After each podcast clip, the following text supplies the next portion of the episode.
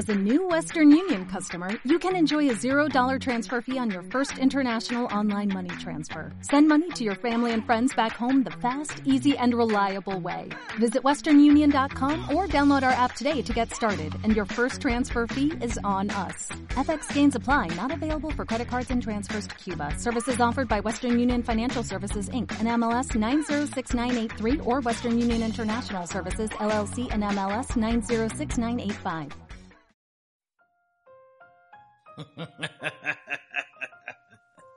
Han vuelto. Qué bueno. Así sé que no los estoy aburriendo. Nos quedamos en la puerta del convento de San Agustín. Vengan, entren conmigo. Apenas traspasamos la portería, va a quedarse maravillados con otro claustro. Es más pequeño que el de San Francisco, pero hay que notar algunas cosas. Dicen los que saben de estas cosas que en la base de todas las artes el concepto principal es el ritmo, esta repetición sincopada de un elemento.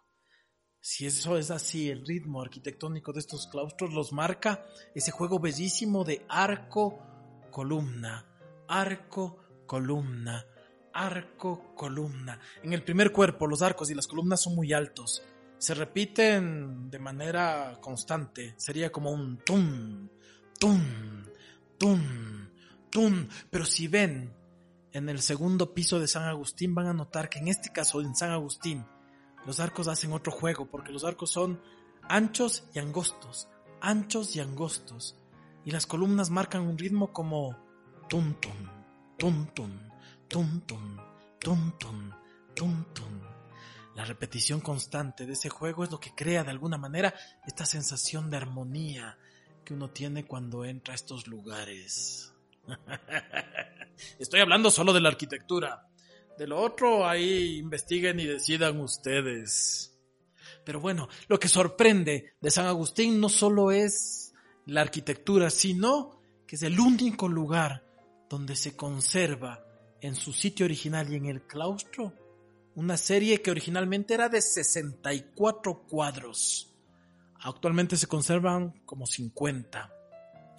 Esos cuadros, de los que voy a hablar en otra ocasión, fueron pintados por uno de los pintores más famosos de la época virreinal y ha citado por el mismísimo Eugenio Espejo en su famoso discurso en Santa Fe de Bogotá para demostrar el ingenio de los quiteños y quiteñas. Un pintor admirado, pero también muy malamente entendido desde el siglo XVIII y hasta nuestros días. Miguel de Santiago, que es famoso, como todos ustedes saben, por una leyenda, una leyenda que se cuenta y se cree a pie juntillas, la leyenda del Cristo de la agonía. Así que si tienen tiempo, siéntense, tranquilos, siéntense con calma, porque les voy a contar esa historia. Cuentan nuestros abuelos que en la época de sus abuelos y tal vez antes ya se sabía por Quito o se sabía en Quito la historia de este pintor, pintor famoso, delicado, de pincel, de pincel cuidadoso, Miguel de Santiago. Dicen los antiguos que el pintor Miguel de Santiago estaba obsesionado por crear su obra maestra, una obra que lo iba a guardar para toda la eternidad en el recuerdo de la gente de esta ciudad. Así que comenzó a buscar con mucho cuidado el tema, necesitaba un buen tema, un tema donde pudiera desarrollar todo su trabajo, donde pudiera mostrar además toda su técnica. Es cosa sabida que el cuerpo humano es difícil de representar, todos los detalles, toda la calidad del sombreado requiere de un conocimiento técnico potente y en esa época desnudos humanos no se podían pintar, pues evidentemente. Eh, dentro de las historias religiosas solo había dos pretextos para poder pintar desnudos. Uno, el de Adán y Eva. Por eso si ustedes van a San Francisco y entran a esa iglesia y levantan la vista apenas entran, en el artesonado del Nartex verán la historia del Génesis y Adán y Eva y entonces verán algunos de los desnudos más bonitos del siglo XVII. El otro tema para estudiar el cuerpo humano es la crucifixión de Cristo. Así que ese tema decidió escoger Miguel de Santiago. Quería representar a Cristo en la cruz, pero en un momento específico.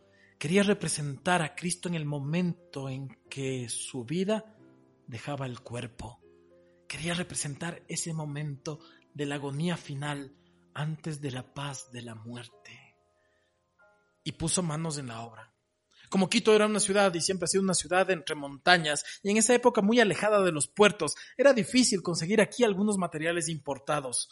Los pintores de la época trabajaban muchos de los colores con minerales y vegetales del territorio. Otros evidentemente tenían que ser traídos desde lugares lejanos. Así que buscó los mejores materiales y empezó a molerlos y a mezclarlos con óleos delicados para construir finalmente, para tener finalmente los pigmentos necesarios. Y cuando ya tuvo listo toda la gama de colores, buscó también telas delicadas para hacer lienzos y extenderlos en los bastidores. Y cuando por fin ya tenía una base, puso las bases pictóricas y comenzó a pintar Primero los paisajes, la cruz, los pies, las rodillas, los muslos, la cadera, el pecho, los brazos. Y cuando ya estuvo terminado, casi todo eso, decidió entonces empezar lo más difícil, lo que siempre es más complicado de pintar, el rostro. Y no un rostro pintado frontalmente o de perfil, que eso es más fácil. Un rostro además que tenía un escorzo un poco complicado la cabeza de Cristo estaba echada como hacia atrás, su mentón iba a estar en primer plano y su cabeza iba a irse hacia atrás y hacia un lado. Como digo, un escorzo complejo. Además, el rostro tenía que representar el dolor de la muerte, pero también la esperanza de la futura resurrección. Al mismo tiempo tenía que ser doloroso, pero iluminado por la esperanza. Y entonces Miguel de Santiago empezó a pintar, y pintó y pintó, y cuando terminó, mm, dijo, no está bien, y lo borró. Y luego volvió a pintar una y otra vez, y finalmente decidió que necesitaba un modelo. Así que miró alrededor suyo. En esa época los pintores trabajaban con un grupo grande de, aprendices, de oficiales que aprendían el oficio, que eran sus aprendices. Entonces le pidió a uno de ellos, escogió el rostro que más le interesaba y a ese estudiante le pidió que le ayudase. Y entonces construyeron una cruz de madera, puso una silla debajo de la cruz, subió en la silla a su estudiante, amarró un brazo del estudiante un brazo de la cruz, el otro brazo al otro lado de la cruz, los amarró con fuerza y entonces le quitó la silla y el muchacho quedó colgado, adolorido, con sus miembros colgando de la cruz. Y entonces Miguel de Santiago aprovechó ese sufrimiento y empezó a pintar. Y pintó y no le gustó. Me hace falta más sufrimiento, decía, sufre más. Y siguió pintando y siguió borrando y siguió pintando y siguió borrando hasta que dicen de pronto, un rayo de locura atravesó los ojos del pintor. Y desesperado, murmurando, me falta sufrimiento, me falta sufrimiento, buscó por todas partes y en una esquina encontró una lanza y entonces tomó la lanza, se acercó completamente arrebatado de locura a su estudiante y le clavó la lanza en un costado. Y mientras el muchacho se retorcía agónicamente, Miguel de Santiago pintaba con obsesión y pintaba y de pronto... Eso es, dijo. Es perfecto. He pintado mi obra maestra. Mira, muchacho. Mira la calidad de la pincelada. Mira, muchacho, mira. Mira cómo ese rostro está iluminado tenuemente, pero también está dolorido. Mira, mira. Y se dio la vuelta y entonces Miguel de Santiago se dio cuenta que su estudiante había muerto. Solo entonces se dio cuenta de lo que había hecho y desesperado salió corriendo. Y cuando la gente entró a su estudio, a su taller, vio el cadáver del joven aprendiz y al lado un magnífico cuadro, el Cristo de la agonía.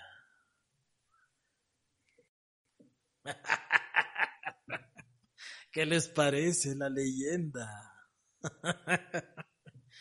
bueno, no les quiero decepcionar, pero si ustedes buscan el cuadro del Cristo de la Agonía, de hecho, hay tres cuadros del Cristo de la Agonía. Dos en Quito.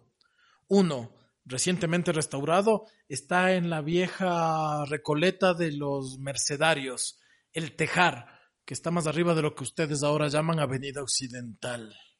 El otro, que está un poco más deteriorado, está en la vieja Recoleta de los franciscanos, San Diego, al lado del cementerio del mismo nombre.